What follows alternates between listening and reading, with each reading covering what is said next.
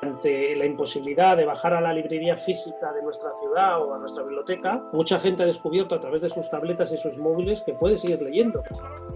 Debemos tener en cuenta que en el mundo del libro, sobre todo, llevamos utilizando una tecnología, y digo tecnología intencionadamente, que es el papel, la imprenta. La imprenta se inventó, podríamos decir, hace 500 años a través de un gran visionario, Gutenberg, y a través de esa imprenta tenemos hoy en día eh, los libros impresos, los libros en papel, que se han demostrado ser una tecnología maravillosa para acceder a la información, al conocimiento. Los editores han sido un poco reacios, lentos, como decías, a entrar a estos formatos porque básicamente pensaban que el libro en papel era el formato sacrosanto. Yo siempre recomiendo que la primera experiencia que tengan de audio sea de dos maneras. O de un autor que ya conocen y que saben que su estilo les gusta, ¿vale? O una relectura. El libro se lee pero también se escucha. O quizás solo se escucha. Los audiolibros se convirtieron en la solución al papel que se ha quedado encerrado en librerías y bibliotecas. Para Latinoamérica, es apenas el comienzo de una revolución que nos llevará a pasar ocho o más horas escuchando, imaginando y sintiendo, y también a entregar nuestras expectativas y atención a voces que hoy son de seres humanos, pero que más adelante podrían ser las de un robot arrullando a nuestros hijos. Es Javier Celaya, creador y director de 212, entusiasta de los audiolibros y revolucionario que desde el 2004 promueve los audiolibros como una forma de llevar cultura y sueños al mundo. Yo soy Mauricio Cabrera y este es The Coffee, episodio 12, segunda temporada. Comenzamos.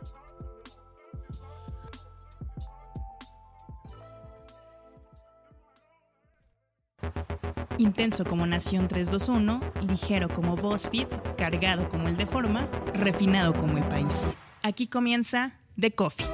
Grandes historias para grandes storytellers. Un podcast con el sabor de Story Baker por Mauricio Cabrera.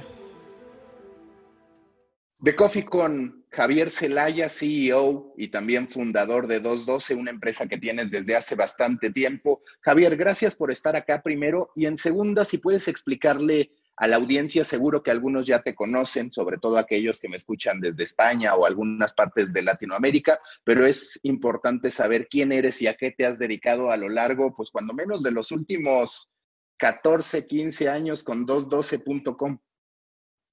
Bueno, en primer lugar, muchas gracias por invitarme a tener esta conversación contigo y con tus oyentes.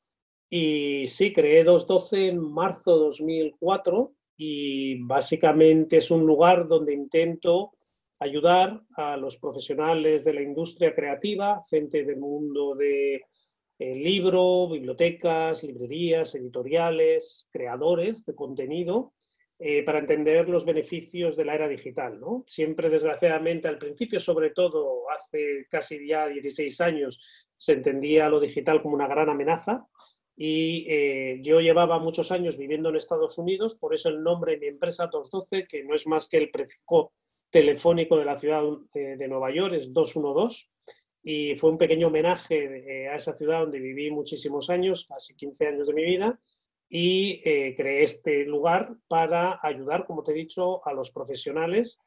Y a lo largo de estos años he viajado muchísimo a México, al igual que a Colombia, Argentina, a Chile, y demás países de toda la región de América Latina, eh, ayudando a, estos profesionales a entender que los libros electrónicos, los audiolibros y ahora los podcasts son eh, excelentes formatos para hacer llegar sus contenidos a más gente, no solo en sus países, como puede ser México, sino exportar ese contenido en formato digital a Estados Unidos, a España o a cualquier lugar del mundo. ¿A qué atribuyes que se haya tardado tanto y que incluso ahora, pues la verdad es que sigue siendo una actividad de nicho? ¿Por qué tardó tanto la industria editorial en comprender el potencial de digital, en particular hablando de habla hispana? Bueno, somos humanos, afortunadamente. Puede que dentro de 10 años hagas estas conversaciones con algún robot, ¿vale? Pero hoy, hoy por hoy somos humanos y eh, nos, nos, asustan los cambios, ¿no? Y debemos tener en cuenta que en el mundo del libro, sobre todo, llevamos utilizando una tecnología, y digo tecnología intencionadamente, que es el papel, la imprenta. La imprenta se inventó, podríamos decir, hace 500 años a través de un gran visionario, Gutenberg, y a través de esa imprenta tenemos hoy en día eh, los libros impresos, los libros en papel, que se han demostrado ser una tecnología maravillosa para acceder a la información, al conocimiento. En el siglo XXI y los editores han sido un poco reacios, lentos, como decías, a entrar a estos formatos porque básicamente pensaban que el libro en papel era el formato sacrosanto, ¿no? que debíamos de defender a capa y espada. Esta desgraciada crisis del COVID en México, en España y en demás, países hispanohablantes, eh, donde hemos tenido las librerías y bibliotecas cerradas, eh, ha demostrado que el libro digital y el audiolibro y los podcasts son excelentes formatos para evadirnos, para entretenernos y ante la imposibilidad de bajar a la librería física de nuestra ciudad o a nuestra biblioteca, mucha gente ha descubierto a través de sus tabletas y sus móviles que puede seguir leyendo, que puede seguir escuchando, que puede seguir entreteniéndose, ¿no?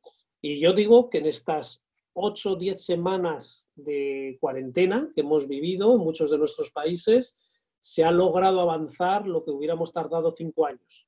Por lo tanto, ha habido un cambio de actitud muy positivo. Si algo de positivo tiene esta maldita crisis que hemos vivido sanitaria, es que ha hecho cambiar muchas actitudes, como que mucha gente ha descubierto el teletrabajo y otras cosas.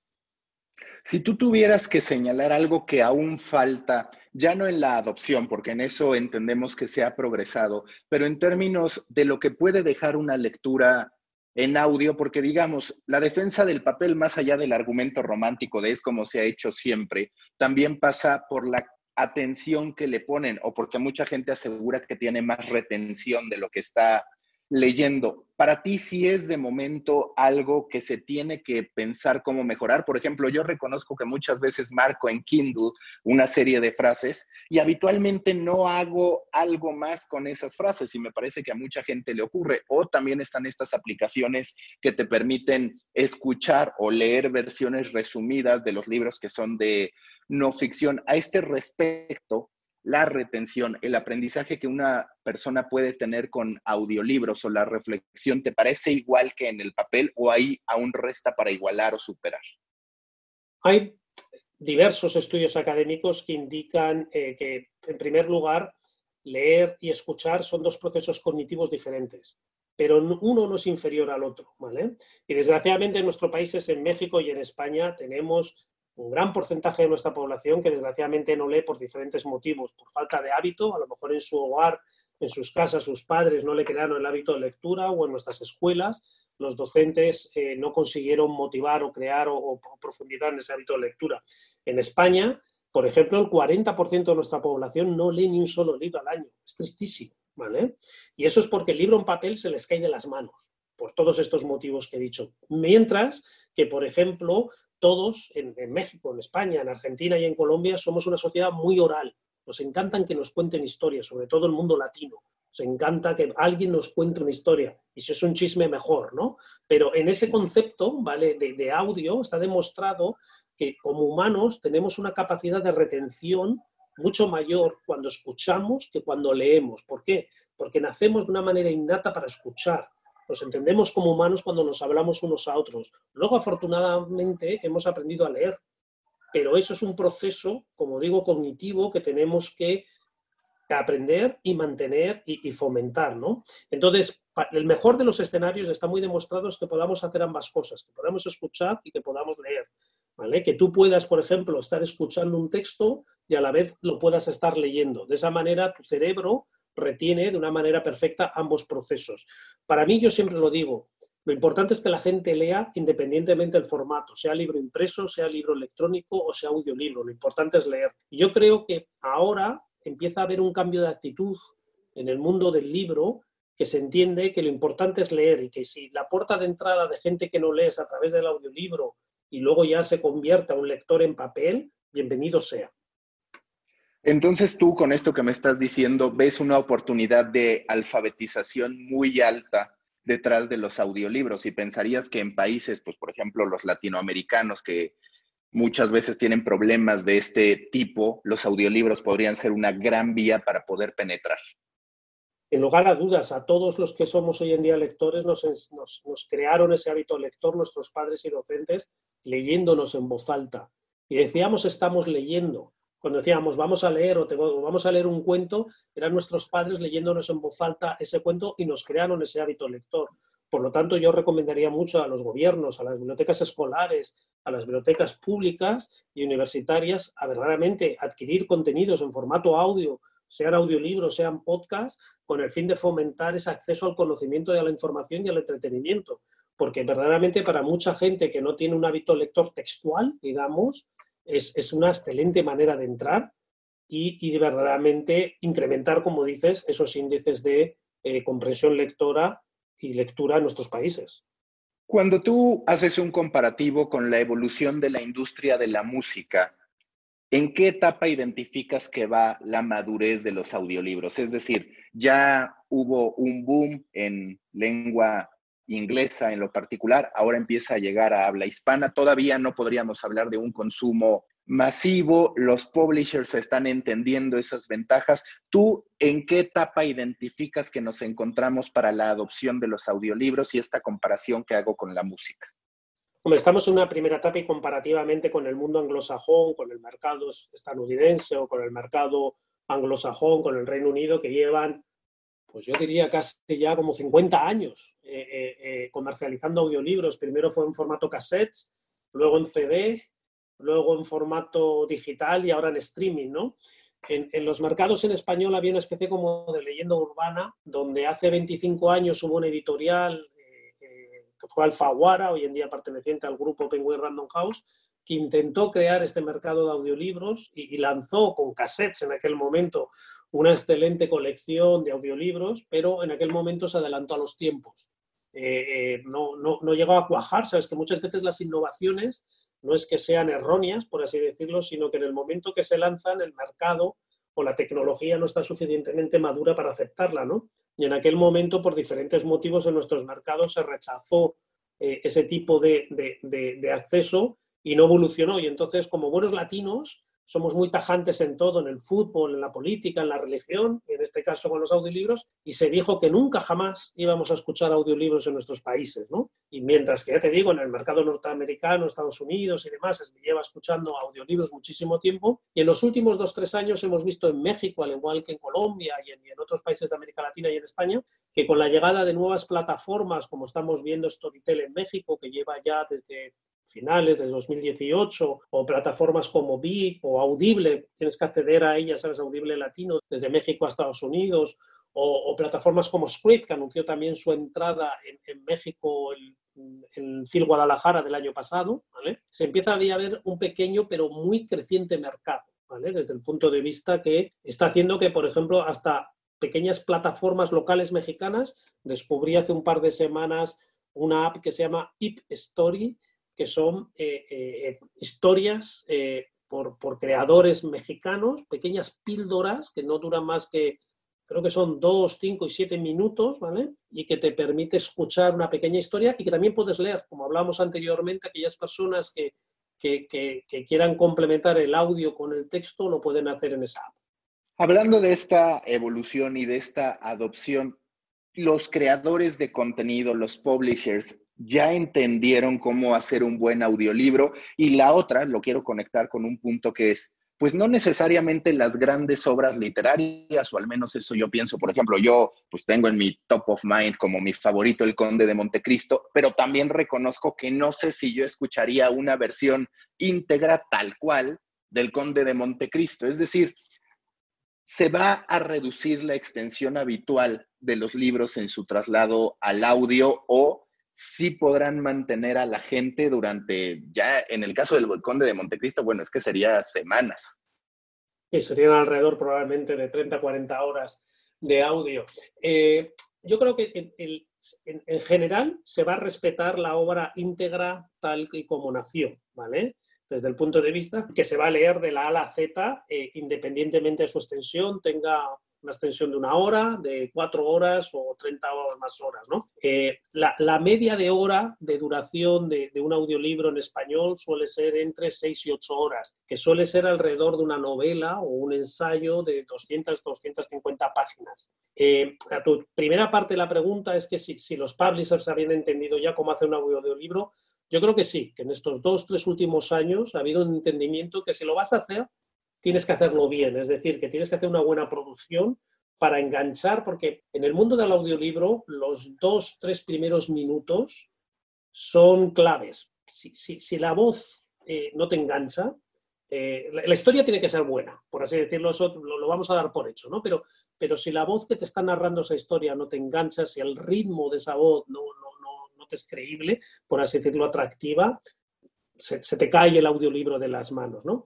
Y entonces yo creo que los, que los editores en, México, al igual que en el resto de la región, han entendido que, que hay que arroparse de buenos profesionales y afortunadamente, sobre todo en México, pero igual que en Colombia y en Argentina, eh, tenéis una gran industria de doblaje, eh, tenéis eh, estos profesionales de la voz que, que, han hecho que se hayan doblado todas las películas y todas las series, sobre todo del inglés al, al, español, y eso hace que tengamos en nuestros países una gran industria de voces, de, de, grandes profesionales que pueden interpretar una obra interpretando hasta diferentes tonos de voz. Puede que haya solo un narrador, pero que puede hacer como dos o tres personajes, ¿no?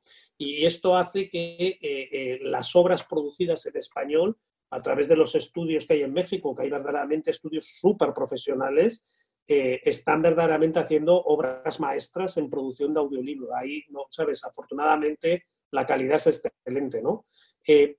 luego, desde un punto de vista que si se van a acotar o no, se van a reducir los textos, como decías en la segunda parte de tu pregunta, yo te digo que en principio se va a respetar la, obra original y se va a grabar, va a haber una versión, por así decirlo, completa de todo. Y luego para, para libros de gran extensión, ya sea de narrativa o sobre todo para libros de eh, negocios o de autoayuda o de cierto tipo de títulos que a lo mejor eh, no quieres leértelo todo, sino que quieres tener un buen resumen del contenido y la esencia de ese contenido, habrán estas versiones reducidas, ¿no? Y habrá lectores para todo, habrá gente que querrá leerse esa versión reducida y no necesitará leerse, escuchar la versión íntegra y habrá la inversa, habrá gente que querrá escuchar la versión íntegra y, dirá que, la versión reducida es incompleta. Hablando de podcast y audiolibro, a veces parece haber pues cierta confusión. Por ejemplo,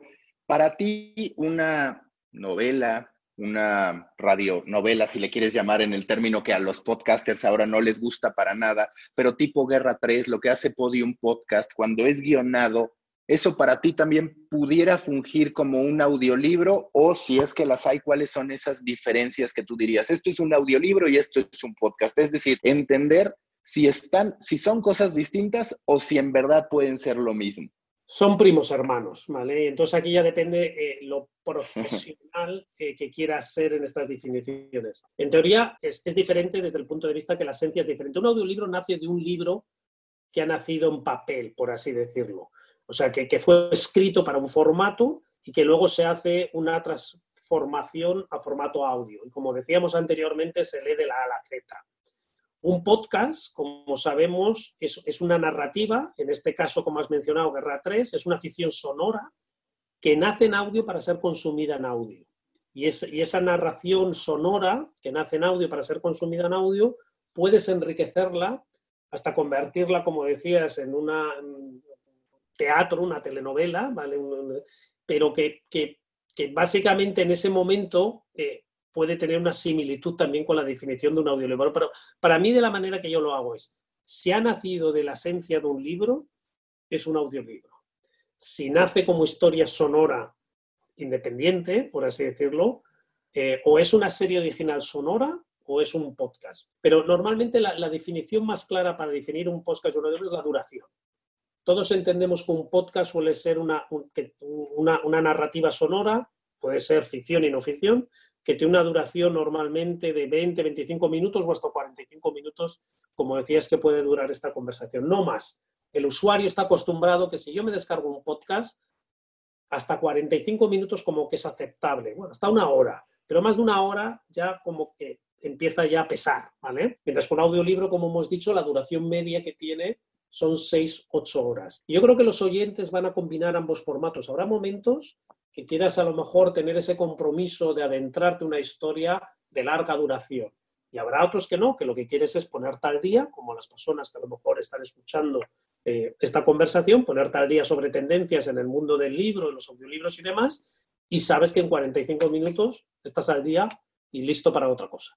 A mí me parece que en cierto modo los consumidores, los usuarios, las personas actuamos como un acordeón en lo que respecta a formatos. Es decir, de repente decimos, lo de ahora es el video y de repente empezamos a decir, ¿sabes qué? Quiero audio. O ahora decimos, lo de ahora es el audio y de repente quiero imagen o quiero video, que ya por eso hasta Spotify está probando con el tema de incorporar video a los podcasts. ¿A ti te parece que en algún momento los audiolibros te estarán enviando, solamente por citar un ejemplo, por correo electrónico en la propia aplicación, material gráfico ilustrado que te explique aquello de lo que están hablando? Es decir, ¿habrá complementos y habrá extensiones a partir del audiolibro?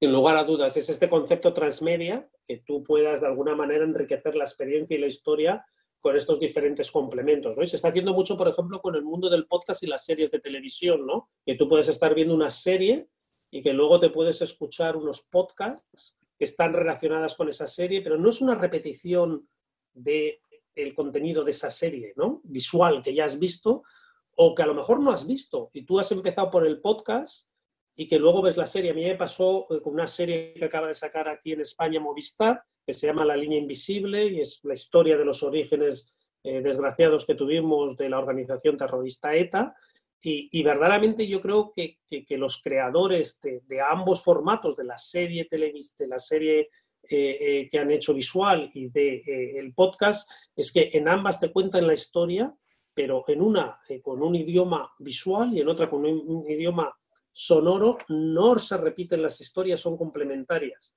y son en ambas independientes. Tú te puedes escuchar el podcast y ya está, o tú te puedes ver la serie en tu tableta y ya está, o ves las dos y te enriquece. Y de eso yo creo que vamos a ver muchísimo. Hace rato hablabas de cómo un audiolibro en esencia viene de un libro, pero ¿no te parece también, digo, en primera, pues será natural que en algún momento, y de hecho ya hay audiolibros que no tienen su antecedente en papel, o al menos así les llaman, pero ¿no te parece que sí el tipo de escritura se podría transformar a partir de esta adopción del audiolibro, quizás como la fuente primaria de consumo de una publicación porque claramente, vaya, la historia puede ser la misma, pero el propio escritor puede empezar a contemplar el cómo se escucha, quizás con mayor interés que anteriormente, el cómo se escucha incluso en, su voz interna, por así decirlo. Totalmente de acuerdo. Y, la, definición que te he hecho anteriormente era, por así decirlo, eh, académica tradicional en el buen sentido de la palabra, ¿no? Donde un audiolibro nace de un libro y se hace esa, esa transposición exacta de la A a la Z, ¿no? Pero como tú bien dices, empieza a haber eh, muchísimas series originales, contenido original que nace en audio en formato audiolibro, ¿no? Y Storytel, por ejemplo, en México ha publicado series como Frida, ¿no? Que es la, historia y vida de Frida, que nace en formato ah, serie original sonora, audio, y que no tiene eh, su origen en una, en una, historia en papel. Y te permite como escritora, en este caso fue una escritora Carmen Domingo, contar la historia de una manera totalmente diferente que si hubiera tenido eh, eh, eh, esa historia una finalidad papel. Ten en cuenta que, como hemos dicho, tú en el audio puedes añadir música, puedes añadir sonidos que enriquezcan movimientos o situaciones, ¿no? Puedes verdaderamente hacer volar la imaginación del oyente hacia otros lugares, ¿no? Y yo creo que de esto, sobre todo ahora, en esta segunda fase, ya adentrándonos en la década de, los 20 de este siglo, donde va a haber escritores, como dices, que van a pensar, yo quiero contar mi historia, mi historia en formato audio. A lo mejor el día mañana acaba en formato papel, ¿vale? O acaba en formato yo qué sé qué, ¿vale? Pero ellos desde un inicio van a querer contar su historia en formato audio porque van a pensar que en ese lenguaje van a tener una mayor o mejor manera de expresar su contenido. Y comparativamente con el visual, el, lenguaje visual, las series de televisión que son maravillosas, desgraciadamente por los costes de producción y por todas las limitaciones también que hay de propiedad intelectual, a los creadores les limita muchísimo. Tú imagínate que un creador está escribiendo un guion y quiere meter en un momento dado un montón, yo qué sé, imagínate que es una historia bélica, aviones, helicópteros y demás, desde el punto de vista de producción, el director de, esa película le va a decir al guionista corta, corta y corta, porque esto se me incrementa el presupuesto de producción de la película muchísimo. Mientras que en un guion sonoro, yo nada más que tengo que hacer en mi tabla de sonido meter ese sonido de fondo de 100 helicópteros o todo lo que quiera, ¿sabes?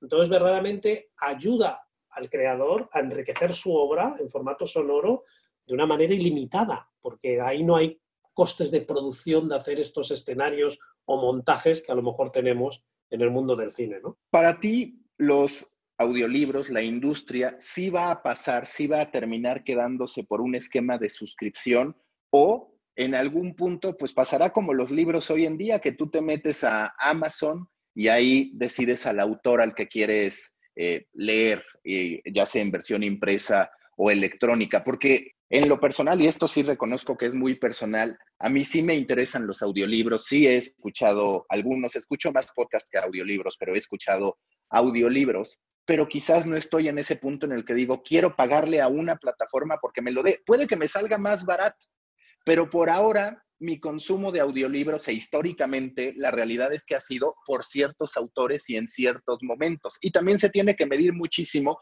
el tiempo que yo puedo entregar a la escucha de, un audiolibro. Yo creo que todos estos formatos de consumo eh, van a convivir entre sí. Por un lado vamos a tener, como estás señalando, esta compra unitaria, igual que teníamos en el libro físico, que iba, yo que sé, a una librería como Gandhi o por Rúa y me compraba un libro físico, ¿vale? Y me lo llevaba bajo el brazo, ¿vale? Eso en formato digital, como dices, lo puedes seguir haciendo entrando a tiendas como Amazon o Kobo o Apple y comprando la unidad digital, ¿vale? Y en formato audiolibro es ese modelo de consumo, por supuesto que va a convivir con la suscripción y con el préstamo digital a través de bibliotecas, ¿vale? Pero lo que estamos viendo es que eh, en el mundo del audiolibro, donde el costo unitario de un audiolibro es muy alto por los costes de producción que estábamos hablando, ¿vale? Un, audiolibro, por ejemplo, de 6 o 8 horas de duración, transformarlo en formato, o sea, perdona, una novela de 250 páginas, transformarla en audiolibro son 6 o 8 horas de duración, tiene un coste alrededor de unos 2.500, 3.000 dólares, ¿vale?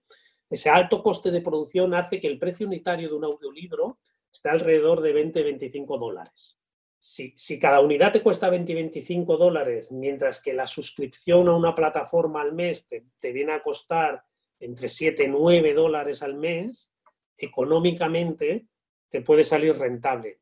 Si no lees más de 2 3 audiolibros al año, la venta unitaria siempre te saldrá más rentable. Pero como superes los 3 4 audiolibros al año, la plataforma de suscripción te saldrá más rentable.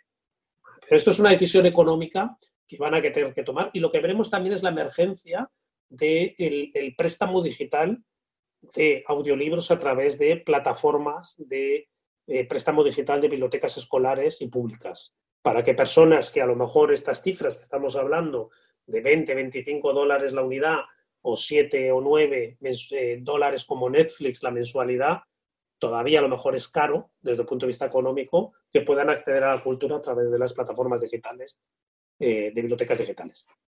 Salvo casos extraordinarios y que cuando se dan, eso sí, terminan siendo un gran negocio, teniendo un gran impacto, ¿te parece que hay una crisis de la ficción en términos del consumo lector? Porque, digamos, sobre todo las generaciones económicamente activas, los que estamos trabajando y demás, parece haber una presión sobre saber más. Y ese saber más te lleva a estar consumiendo obsesivamente libros de liderazgo, libros de negocios, libros que son de no ficción.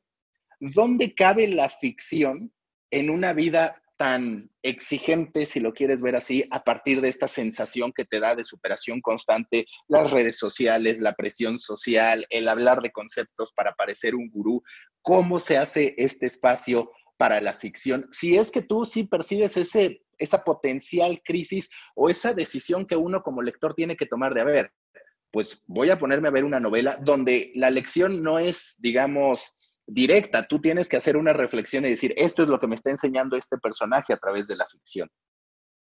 Sin duda, yo creo que la ficción también puede ser una excelente vía para acceder a, conocimiento, ¿no? De otra manera, ¿sabes? Que es como tú dices, viéndote reflejado en ese personaje o viendo ese reflejo en ese personaje y aprendiendo de, sus experiencias. Pero esto es algo muy, muy interesante, teniendo el mismo idioma y, partiendo, por así decirlo, de una cultura con toda la diversidad que tenemos, la cultura mexicana, la cultura española, la colombiana, eh, representando a Storytel como he estado haciendo los últimos cuatro meses y fui la persona que hizo el lanzamiento en Storytel a finales de 2018, para mí una de las cosas más curiosas comparándolo con el lanzamiento que hice anteriormente en España es que, por ejemplo, en España el 70% del consumo de audiolibros es ficción, puro entretenimiento. Los españoles parece ser que cuando salimos de casa yendo al trabajo, volviendo al trabajo, lo que queremos es evadirnos de nuestra pareja, de nuestro jefe, de nuestro día a día y nos montamos en el carro, nos montamos en el transporte público,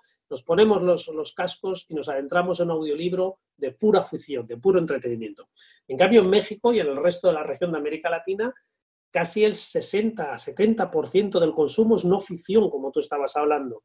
Esa aspiración que tenéis en toda la región de mejorar, de, desarrollarte personalmente, de, exigirte con tener más conocimiento. Y yo creo que es una evolución de la sociedad, ¿no? desde el punto de vista que por diferentes motivos hay mucha gente que no ha podido tener acceso a un nivel educativo y que en los últimos años ha habido una progresión muy positiva yo, por ejemplo, cada vez que viajaba en los últimos años a, Colombia y veía un edificio nuevo, le preguntaba a mis compañeros qué es ese edificio y era una universidad o algo relacionado con un entorno educativo, una biblioteca o algo. ¿Vale? Y me recordaba mucho a España en los años 70, cuando salimos de nuestra desgraciada dictadura de 40 años, hubo ese hambre de conocimiento. Queríamos ponernos al día, queríamos ser europeos, queríamos estar al mismo nivel y consumíamos también mucha no ficción. Ahora parece ser que estamos más comodones o, y que, por así decirlo, ya hemos pasado al puro entretenimiento. Pero yo creo que son etapas de sociedades, ¿no? Y yo creo que, por un lado, yo creo que también hay que relajarse y hay que evadirse, y ahí está la ficción. Eh, pero hoy en día sí, el 70% del consumo en América Latina de contenido audio es no ficción y también en el mundo de los podcasts. Como estaba señalando, eh, la gente los utiliza para informarse de política o de actualidad social o de temas económicos eh, y lo utiliza eh, eh, para eso, para, aprovechar el tiempo, el tráfico, haciendo deporte o lo que sea. En los libros, digamos, de no ficción, basta con que haya una persona leyéndolo o también ves oportunidades de, de, producción, porque en efecto, pues llega a pasar que dices, bueno, está interesante la información, pero la voz no me está transmitiendo nada, me termina resultando tediosa, que es algo que me ocurrió en particular con, con Storytel y demás, no en, no en todos los casos, pero bueno, sí por ahí en uno en lo particular, o por ejemplo, utilizo Blinkist para poder tener estos hints de, de, las lecturas y hay veces que digo, está bien, otras que digo, pues no, no tiene tanta intención y demás. Lo debe leer el autor o no cuando se trata de ese tipo de casos. Digo, evidentemente también ahí hay un tema de costos, pero ¿cuál es tu opinión o tu análisis respecto a cómo presentar un libro en particular de no ficción? El otro se entiende. No, eh, Blinklist, la que has mencionado, es excelente. Yo también la utilizo y esos resúmenes que te hacen de, libros eh, te introduce a la temática y luego te aspiras a que esto. Como decía anteriormente, eh, lo importante es la voz.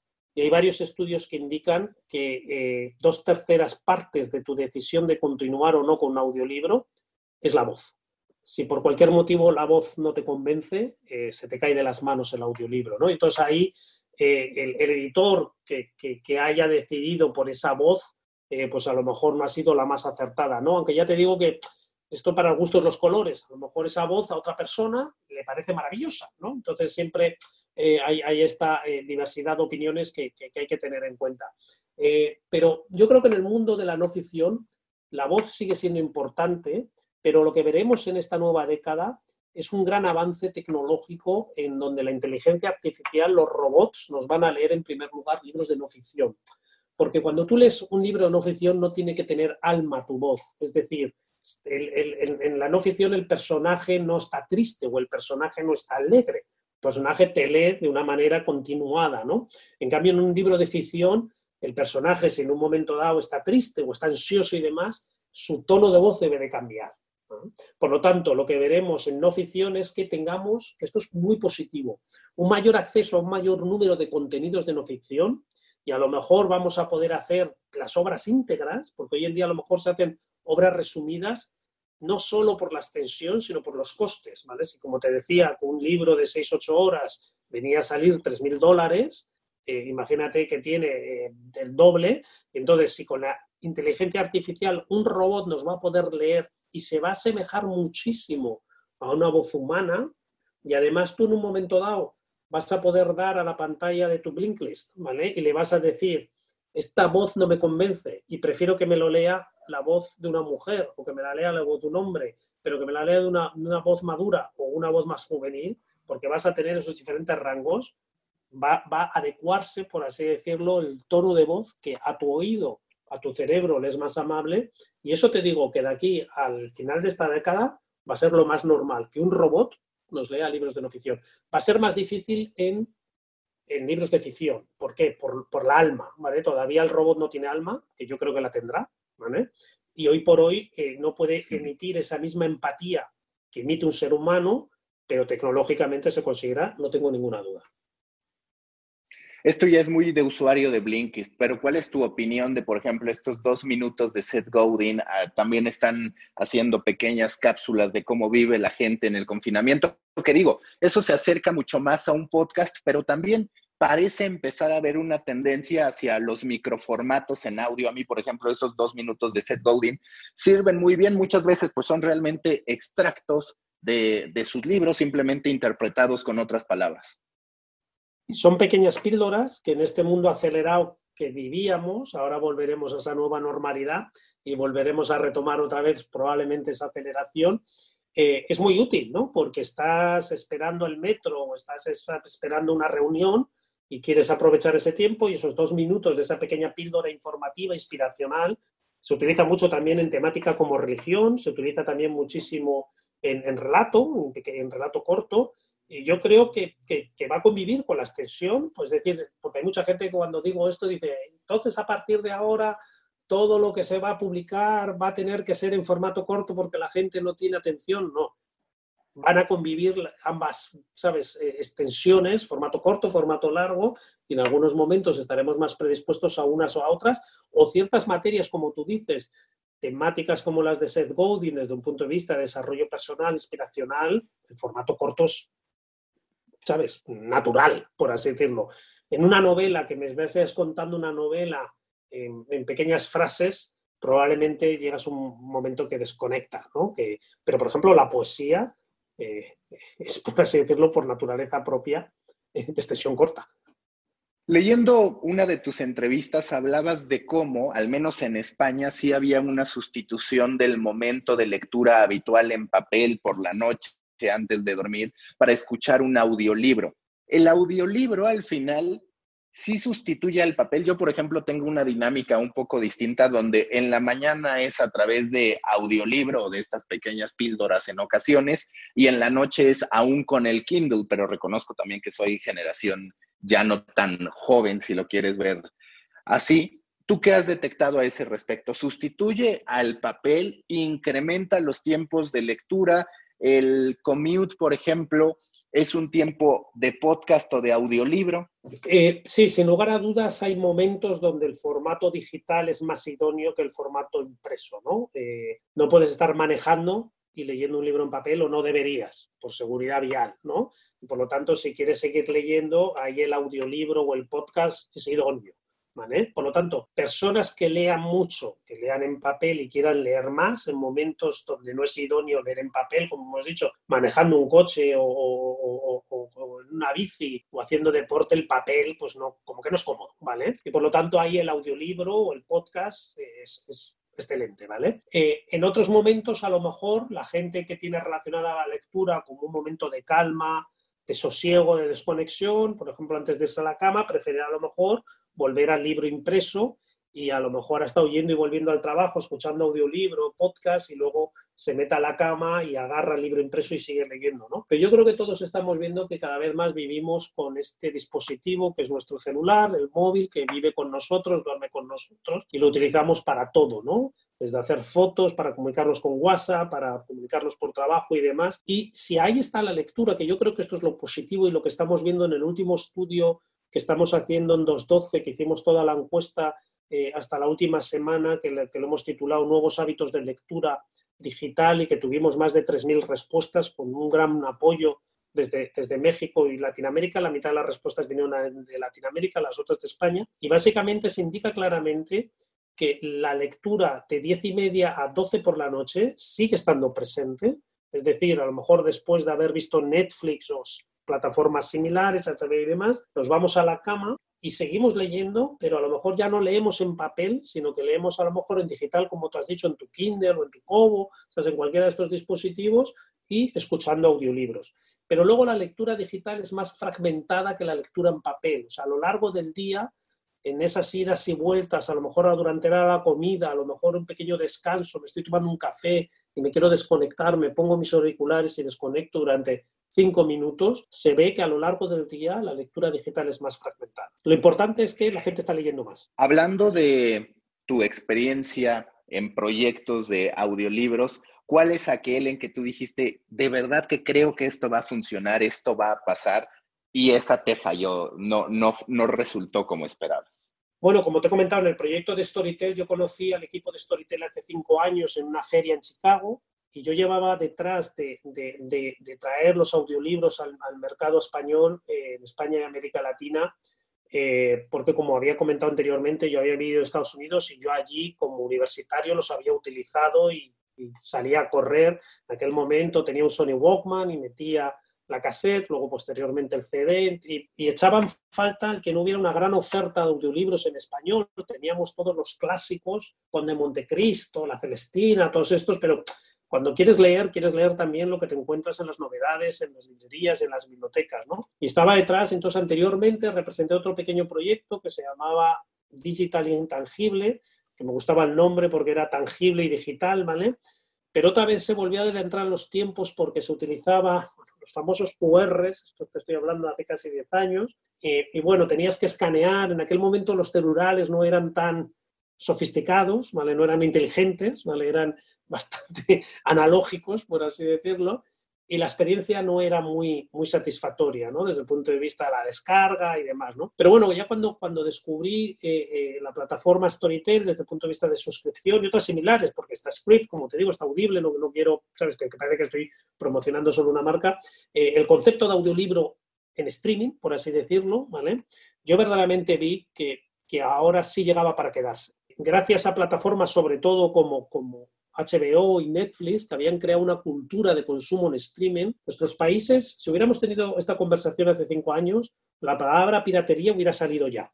Normalmente en los cinco primeros minutos me hubieras preguntado por piratería, ¿vale? Porque verdaderamente teníamos esa lacra, ¿no? De que la gente no estaba dispuesta a pagar y que pensaba que porque estaba en Internet se lo podían descargar y que la cultura era gratis, ¿no? A lo largo de estos últimos años, gracias a que estas plataformas nos han enseñado sobre todo la comodidad, de que yo por una mensualidad al mes, sea lo que sea, ¿vale? Yo entro a esa plataforma y tengo un amplio catálogo de contenidos, en este caso que estamos hablando audiolibros, pero pueden ser también plataformas de podcast o lo que sea, ¿vale? Y yo accedo a ese contenido y consumo todo lo que quiera, lo tengo en mi móvil a través de una app o en mi tableta, la usabilidad, este dedo que tenemos que se pone muy nervioso si le doy al scroll para arriba y para abajo y no encuentro lo que quiero, entonces, si, funciona correctamente como normalmente funcionan todas estas plataformas y tiene un precio razonable, la gente está dispuesta a pagar, es lo que han demostrado estas plataformas de streaming. Y yo creo que esto es muy positivo como sociedad, ¿no? Que ahora como usuarios estamos dispuestos a pagar por cultura. Porque al creador, independientemente que sea un creador de una película o de un audiolibro o de un podcast, le tiene que compensar adecuadamente, ¿no? Pero yo creo que la gente no lo hace por un tema ético, era un poco hasta ahora el debate absurdo que tenían los legisladores, ¿no? De que no descargues, no piratees, porque hay gente que pierde. La gente, desgraciadamente, sobre todo en nuestra cultura latina, eso como diciendo, bueno, no tengo ningún primo hermano artista, por lo tanto no me, no me atañe, ¿no? Sino por pura comodidad. Somos así de prácticos, por así decirlo, y nos han demostrado que, oye, es cómodo, práctico y asequible. Si se reúnen esas tres eh, eh, facetas, la gente está dispuesta a pagar. Entonces, cuando, cuando traje eh, Storytel al mercado mexicano, enseguida se vio que iba a ser un gran éxito porque reunía esas tres cualidades, ¿no? Y eso ha hecho que otras plataformas como Script, al igual que próximamente también creo, tengo entendido que va a entrar Audible, haga que el mercado de audiolibros en el mercado mexicano, al igual que en el resto de la región, va a crecer muchísimo debido a que estas plataformas cuando entran dinamizan el mercado, es decir, ponen más oferta en el mercado, hacen campañas de comunicación para que la gente sepa y descubra que existe esta nueva forma de leer, ¿vale? Y como compiten entre sí, hacen que, inviertan más dinero en estas tres cosas que he mencionado, más oferta, más, más campañas de comunicación y que eh, eh, más mexicanos, en este caso, o colombianos o lo que sea, se enteren de que existen, lo descubran y lo utilicen. ¿En algún punto crees que vaya a haber un regreso a la socialización, a la experiencia social o de interacción social que permitía la radio, es decir, las familias escuchando? Porque claramente hoy tenemos un consumo de audio bastante individualizado, a diferencia del video, pues que lo ves con tu novia, puedes incluso ver con, con, tu familia alguna serie y demás. ¿Tú crees que el audio tiene alguna posibilidad de socialización o no? Y la segunda, si percibes que en algún momento proliferará, así como está el video interactivo a lo Bandersnatch, la posibilidad de generar historias interactivas, que sé que ya hay algunos ejercicios incipientes, pero ¿crees que se va a convertir en una tendencia? Lo primero, sí, sin lugar a dudas, la escucha de audio eh, va a ser más social con la llegada de los altavoces inteligentes, ¿no? Todos estos pequeños dispositivos que estamos teniendo en nuestra casa eh, y que eh, los Siris, los Google Home y demás, ¿no? Los Alexa, que vamos a tener en, nuestros salones, en nuestras cocinas y que nos vamos a comunicar, a comunicar con las máquinas a través del oral. Y la verdad, esto va a hacer que el, sonido cada vez tenga más importancia. Hasta ahora nosotros nos comunicamos con las máquinas de una manera textual. Entrábamos a Google y le decíamos restaurantes italianos, Ciudad de México. ¿vale? Poníamos como tres palabras clave y Google te respondía. La verdad es que nosotros los humanos parecíamos un robot a la hora de comunicarnos con la máquina, ¿no? Y ahora a través con estas tecnologías de altavoces inteligentes le vamos a decir a la máquina, ¿me puede recomendar un restaurante italiano en el barrio de la Condesa? Y la máquina te va a responder, ¿vale? De una manera mucho más natural, ¿no? Por lo tanto, estos altavoces inteligentes van a servir para que escuchemos en familia, en grupo, eh, esas, esas eh, eh, narrativas, ¿no? Y esto yo creo que va a hacer que, se extienda más el, formato porque va a permitir, sobre todo, familias que tengan niños, eh, van a poder eh, poner la máquina y que la máquina cuente el cuento, ¿vale? Y que le esté narrando. Ya sabemos lo, lo pesados que pueden ser un niño que quiere que cuando se acaba el cuento le pida al padre o la madre que vuelva a leerme el cuento, ¿vale? Y el padre con su mejor intención vuelva a leer el cuento. A la tercera vez el padre va a poner el altavoz inteligente, el altavoz inteligente le va a leer el cuento al niño y el padre se va a ir al salón de la casa a ver Netflix y terminarse, terminarse la chela, ¿no? Desde el punto de vista que va a decir que la, que la máquina le cuente el cuento al niño y yo me quedo aquí, ¿no? Y eso yo creo que lo vamos a ver. Desde el punto de vista de lo que comentabas de audios interactivos, yo creo que existirán y van a ser proyectos innovadores a seguir, ¿no? Pero el audio exige una cierta concentración. Desde el punto de vista que tú te estás narrando la historia y exigen una cierta concentración. Si en un momento dado hay diferentes avenidas y yo tengo que decidir dónde quiero ir, es, esa, interacción eh, me va a exigir una concentración extra que a lo mejor si estoy manejando, si estoy haciendo deporte, puede que no esté tan proclive ¿no? a participar. ¿no? Por lo tanto, sí, pero para ciertos momentos, ¿no? que a lo mejor estoy en el sofá de mi casa estoy tumbado y sí quiero tener esa experiencia interactiva sonora porque voy a disfrutar adentrándome, por así decirlo, a través de diferentes puertas de la narrativa. Pero no va a ser tan extenso como en un formato visual por esa limitación de atención. Si alguien quiere entender en toda su magnitud la experiencia de escuchar un audiolibro, ¿qué audiolibros recomendarías? ¿Cuáles dices, estos de verdad que captaron mi oído y mi atención y hasta mi corazón? Esta es la pregunta siempre del millón que me pones en un brete desde el punto de vista de, voy a recurrir a mi biblioteca, te voy a recomendar, eh, porque como siempre hay buenos libros y malos libros, ¿vale? Y en el caso también hay, buenos libros, audiolibros y no tan buenos audiolibros, ¿no? Te voy a recomendar lo que yo he leído últimamente, que, me ha parecido muy recomendable. Eh, me está escuchando El túnel de Ernesto Sabato en formato audio. Y verdaderamente, y esto es algo que lo digo muchas veces, aquellas personas que a lo mejor están escuchando esta conversación nuestra y nunca han escuchado un audiolibro, yo siempre recomiendo que la primera experiencia que tengan de audio sea de dos maneras. o de un autor que ya conocen y que saben que su estilo les gusta, ¿vale? O una relectura. Y una relectura de un libro que tú ya te leíste hace años y que ya, bueno, te acuerdas más o menos de la historia, pero no te acuerdas de los detalles, volverlas a leer probablemente te dé pereza, porque dices, ya, sabes, ya sé de la que va, pero no sé cómo esto. Entonces, a mí el túnel verdaderamente ha, sido una experiencia, un flashback a, mis años 80 desde el punto de vista y, volver a escucharlo, la voz es maravillosa y está excelentemente grabado y ha sido una maravilla.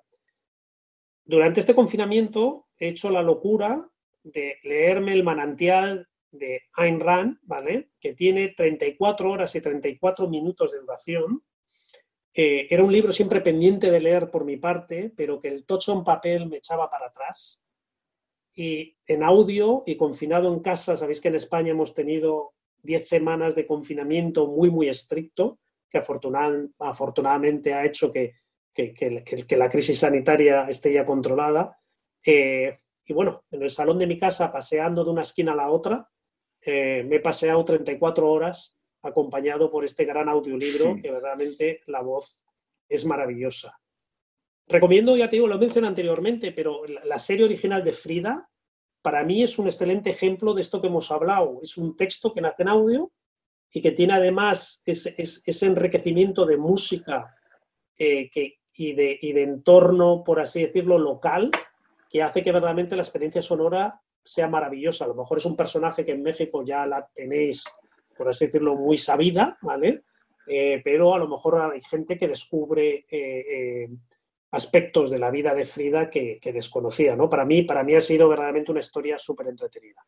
Y bueno, soy un excelente lector, bueno, ya lo era en papel y, y ahora en audio y mi biblioteca es eterna y no quiero robarte más minutos por si tienes más preguntas. Hablando, por ejemplo, del audio, pero en su incorporación como un agente para que la gente se informe más. Por ejemplo, a mí me ha sorprendido que hago artículos a profundidad de cinco cuartillas, seis cuartillas y tengo buen resultado, pero cuando yo veo los niveles de retención en podcast de la lectura de ese mismo artículo, le termina yendo muy bien. Entonces, en tu perspectiva, ¿va a proliferar esta lectura de artículos a profundidad como un atajo para la gente que diga, no tengo el tiempo, no tengo la calma posiblemente para ponerme a leerlo? Sí, es mi caso. Yo te, te, te escucho, no te leo. Eh, las entrevistas o las eh, eh, piezas que has hecho, yo qué sé, sobre los premios, por ejemplo, de Spotify, que fue el último que leí últimamente, escuché, es que yo el, leer y el escuchar, ¿sabes? Lo, lo, lo, mezclo desde el punto de vista y es por pura comodidad. A mí, sobre todo, personas que a lo mejor eh, trabajamos mucho en pantallas, el, tener que luego ponerme a leer en otra pantalla eh, un texto, en este caso que a mí es de interés informativo desde el punto de vista profesional, como pueden ser tus intervenciones, prefiero salir a pasar el perro y que me acompañes en ese paseo y mientras que estoy paseando me pongo los cascos, me descargo tus podcasts y me los escucho y accedo a esa información, me entretengo y aprovecho mejor mi tiempo, que es lo que hablábamos anteriormente, ¿no? En esa carrera infinita de, aprendizaje que yo creo que es muy positivo, ¿no? Que, que como seres humanos siempre y cuando hagamos esos balances como, como hemos establecido, ¿no?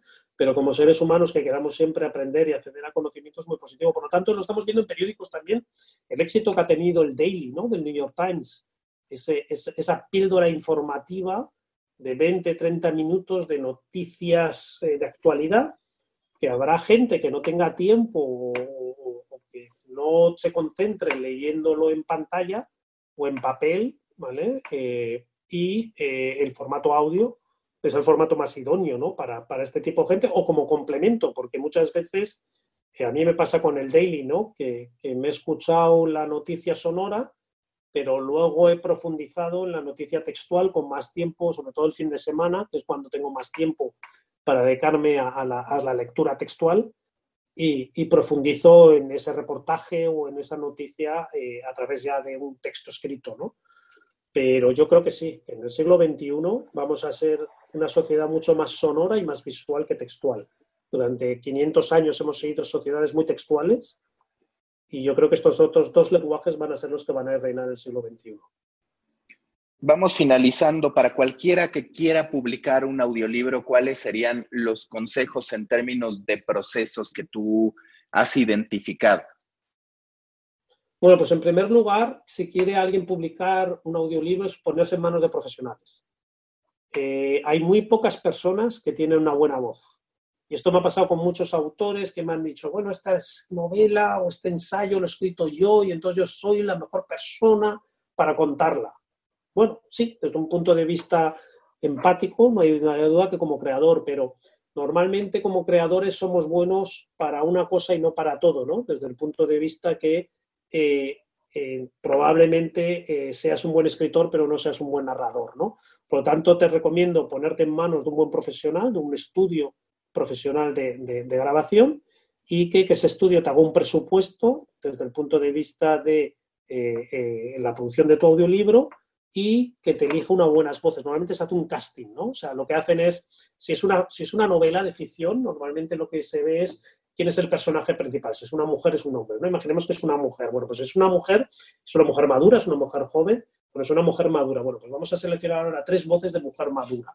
Te envían esas tres voces, ese casting de cinco minutos de, de, de esas tres voces preseleccionadas y tú como autor, ahí sí, tú puedes decir esta voz se acerca más al personaje pero que hable más rápido o que hable más lento o que hable con un acento mexicano norteño o que no, que hable con un acento lo que sea, ¿vale?